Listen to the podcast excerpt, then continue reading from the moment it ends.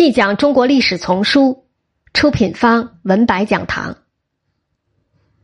宋夏战争，仁宗即位十几年间，境内外无大事，但是危机在西北方集聚。由于这是几十年的老问题，事先论及这一危机者不在少数，但它的烈度不一定有人能预先忖度得到。仁宗朝的西北危机是太宗朝的遗留问题。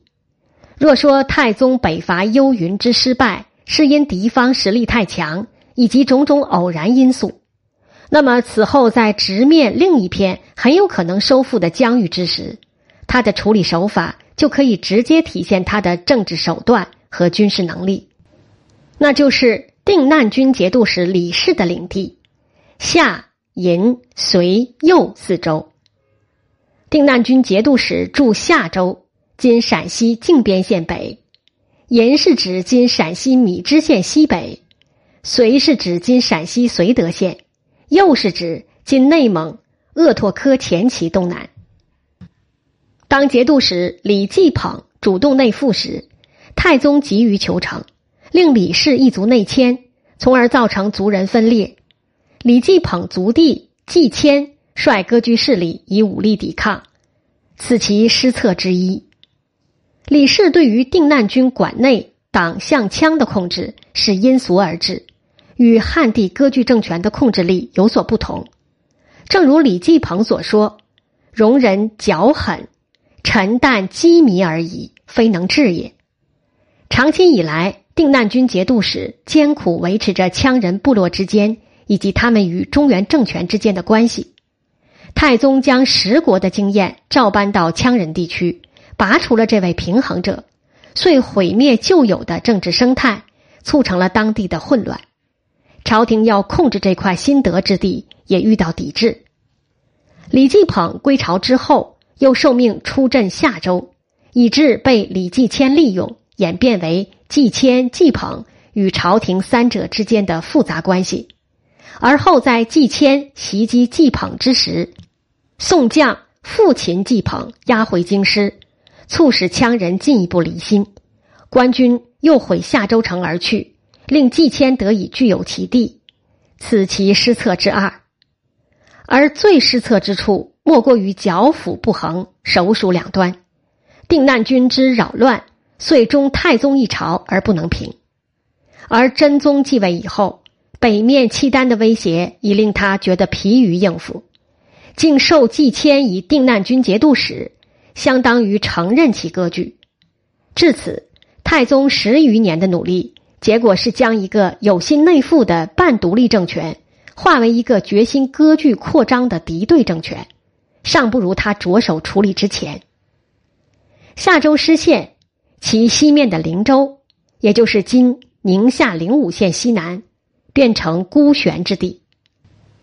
灵州也是藩落众多之处，向来靠朔方节度使冯氏折冲尊祖之间，才得以留在中原政权疆域之内。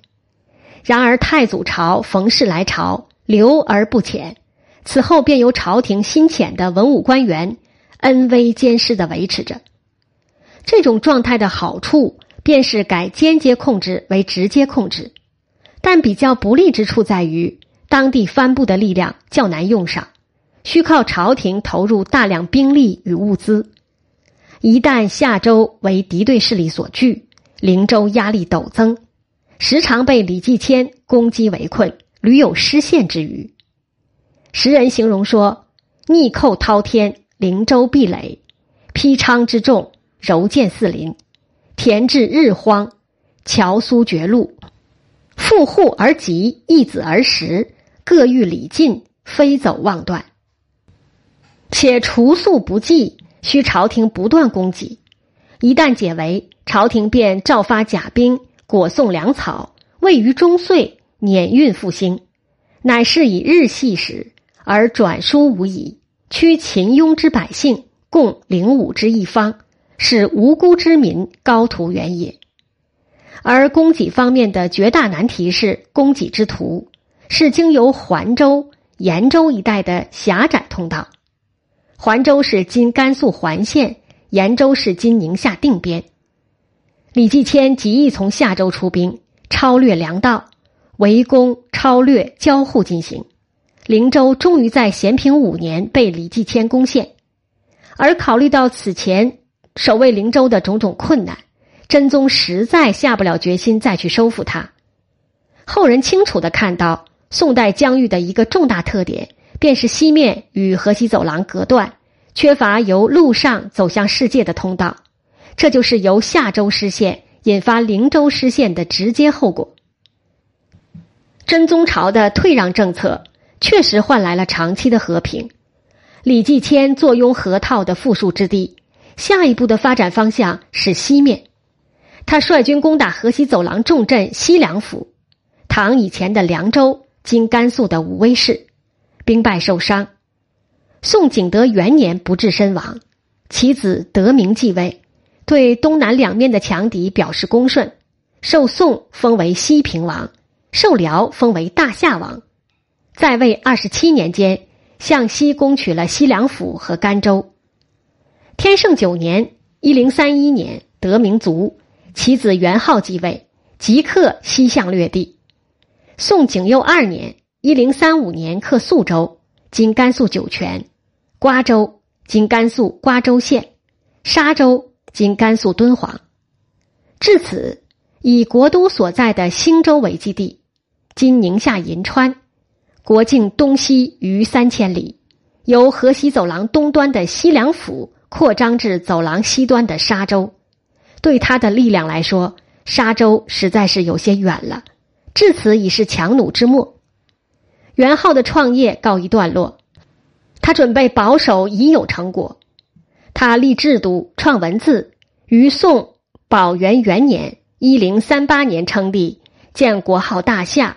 并向宋要求册封他为南面之君，即同为一国之君。但宋夏有高下之分。宋之所以忍痛接受李德明实际上的独立，是因德明长期入贡称臣，勉强维持着表面上的君臣关系。而李元昊此举打破了宋默许其割据，但要求他必须称臣的底线。宋于是在边界悬绑木其首级，夺其官爵，进护士，相当于宣战。元昊立即转向，背北朝南向宋攻击。宋康定元年（一零四零年），夏军大举入侵陕西，直指重镇延州（今陕西延安市）。待各处宋军来援，于延州西面三川口设伏。宋军步骑近万人战死，主将环庆路马步军副总管刘平等被执。所幸天降大雪，夏军遭遇补给困难，无奈退兵，延州得以保全。庆历元年（一零四一年），宋得知元昊即将攻击魏州（今甘肃平凉），事先遣环庆路马步军副总管任福率军向西北迂回包抄。在元昊退路设伏，计划在其退兵时予以重击，但任福重敌诈败之际，孤军深入，弃辎重追袭，被诱至魏州以西好水川，以三日未饮食，西下十万伏兵合击，人福军战没者万人，此为宋军第二次大败。庆历二年（一零四二年），元昊再次大规模举兵。这一次直冲魏州而来，宋军葛怀敏部积极迎战，北进至边境镇戎军定川寨，被元昊亲率十万军队围困，断绝水源。怀敏率军突围，万余人覆没。夏军直抵魏州以东，大掠而回。三川口、好水川、定川寨，宋方在这三次战事中损失兵力最巨，各约万余。其他历次战役中被杀俘以千计的也不在少数。据说庆历二年之后，陕西大震，有大臣请防御潼关，如此提法，相当于做好丢失陕西的准备。宋确实是再无余力在西北进行大规模战争，但西夏也已尽其全力。他比宋更经不起人员的损耗，杀伤敌方大量兵员之后，己方也伤损颇多，且并未取得重要地区或城市，在战略上未获得明显的新优势，故而取得较好形势之后，不再展开大规模的攻击。所以，宋固然一意求和，西夏方面也在寻找下台阶的机会，只是双方开出的条件无法一致。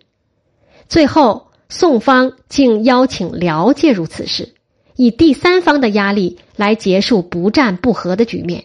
这是当时宋辽夏三边关系中非常奇特的一幕。